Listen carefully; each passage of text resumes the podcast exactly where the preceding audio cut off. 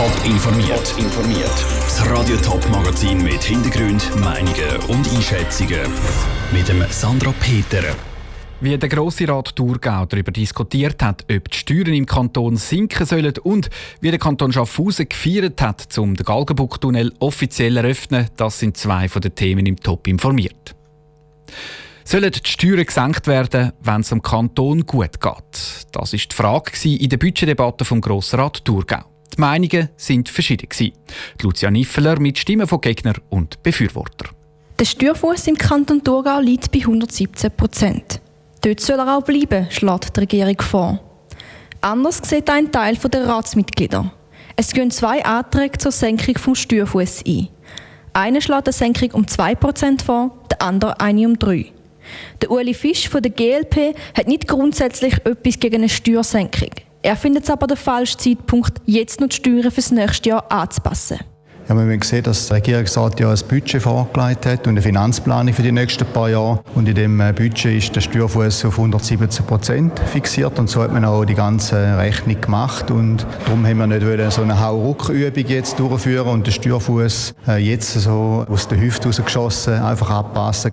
Er hat darum vorgeschlagen, dass der Regierungsrat beim nächsten Budget die Zahlen auch mal mit einem tieferen Steuerfuß durchrechnet. Der Andrea von Landen von der SVP sieht das anders. Er hat den Antrag gestellt, dass der Steuerfuß um 3% gesenkt wird. Die Debatte ums Budget sind genau für so Diskussionen wie die über den Steuerfuß da. Zudem würde es am Image vom Kanton gut tun, wenn vor Weihnachten so eine Botschaft kommt, findet Andrea von Landen. Und die Senkung, die wäre sachlich absolut gerechtfertigt. Es geht im Kanton unglaublich gut. Alle Prognosen lauten sehr günstig. Die Ausfälle von 15 Millionen möchten wir ohne weiteres verkraften. Aufgrund der Finanzsituation sei jetzt der Zeitpunkt zum die Steuern senken, findet Andrea von Lanzend weiter. Bei der Abstimmung über den Steuerfuß sind beide Anträge, die eine Steuersenkung gefordert haben, aber klar unterlegen gewesen. Am Schluss hat der Grosse Rat das Budget mit einem Plus von knapp 23 Millionen Franken bewilligt. Lucia Niffeler hat berichtet. Auch andere Aspekte des Budgets haben zu Diskussionen geführt heute. So ist am Morgen über die Sanierung der Kartus-Sittingen diskutiert worden. Schlussendlich ist aber auch die angenommen worden. Fast 40 Jahre lang ist daran geplant worden und jetzt ist es soweit. Der Galgenbucktunnel im Kanton Schaffhausen ist offiziell eröffnet. Vivienne Sasso ist für uns direkt im Tunnel an der Eröffnungsfeier dabei gewesen. Es ist für mich ein unglaubliches Privileg, heute Sie hier im Namen der Schaffhauser Kantonsregierung begrüßen zu dürfen. Mit diesen Worten hat der Schaffhauser Regierungsrat Martin Kessler seine Rede an der Eröffnungsfeier angefangen. Heute ist ein grosser Tag, wo ordentlich gefeiert wird. Vor allem Neuhausen am Rheinfall hat einen guten Grund zum Feiern, weil der Tunnel für die Gemeinde und der ganzen Region eine grosse Verkehrsentlastung bringt, wie der Gemeindepräsident von Neuhausen am Rheinfall, Stefan Rahwiler, erklärt. Für Neuhaus im Rheinfall geht natürlich ein großer Wunsch in Erfüllung. Das ist wirklich toll. Wir rechnen damit, dass ungefähr 50 Prozent vom Verkehr weggeht auf der Hauptdurchgangsstraße, Kleckauer Straße, Schaffhausenstraße, aber auch Rosenbergstraße und Engistraße.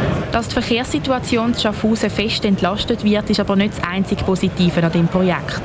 Der Galgenbuchtunnel ist laut Jörg Rötlisberger vom Bundesamt für Straßen nicht einfach einer von 450 Tunnel auf Schweizer Straßen. Es ist auch ein Projekt, das eine gute Zusammenarbeit mit sich gebracht hätte.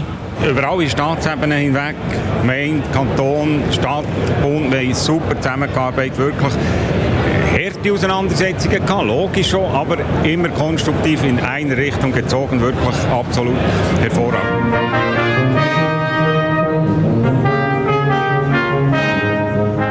Nach den Reden und Musik von einem kleinen Orchester ist das Highlight der Eröffnungsfeier angestanden. Die allerersten Autos, die durch den Tunnel gefahren sind. Jetzt möchte ich Sie bitten, dass Sie hier in der Mitte, wir haben ja gerade schon schöne Spuren markiert, dass Sie in der Mitte die Fahrspur frei machen, dass das Fahrzeug dann auch ungehindert hier durchfahren kann. Die Gefährte, die dann gekommen sind, haben aber keinen Motor gehabt, sondern je zwei kleine Beine und Seitenwände aus Karton.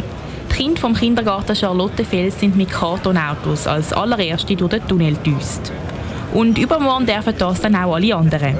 Dann sind nämlich das Rednerpult, das Orchester und die Städtischli abgebaut und die Tore zum Tunnel stehen offen.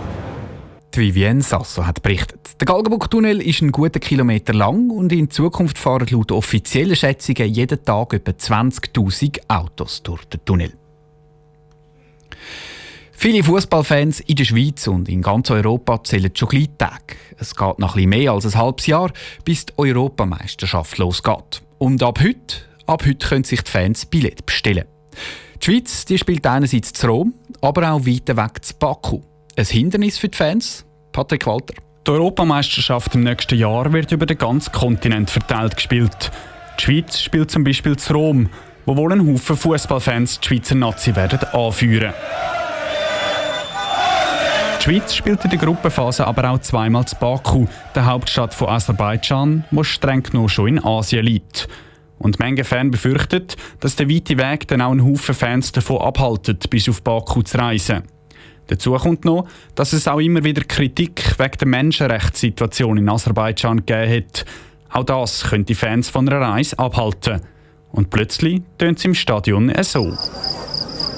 Und der Stefan Baumgartner, der Mediensprecher vom Schweizer Fußballverband, muss zugeben, dass der lange Flug wohl der eine oder andere Fan abschreckt.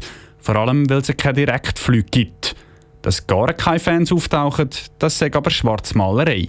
Wir wissen eigentlich aus der Vergangenheit, aus, aus anderen Ländern und Turnieren, dass die Schweizer Fans da recht zahlreich an verschieden sind. Aber wir werden es sehen, also wir gehen jetzt mal davon aus, dass nicht Zehntausende werden auf Baku reisen, aber wir sind recht zuversichtlich, dass doch ein Haufen Schweizer nachher werden auf Aserbaidschan fliegen.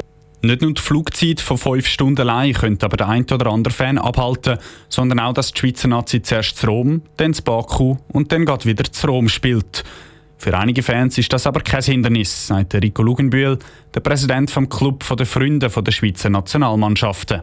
Wir haben Fans, die fliegen rund um die Welt, egal wo die Schweizer Nationalmannschaft spielt. Das ist natürlich ein, ein harter Kern.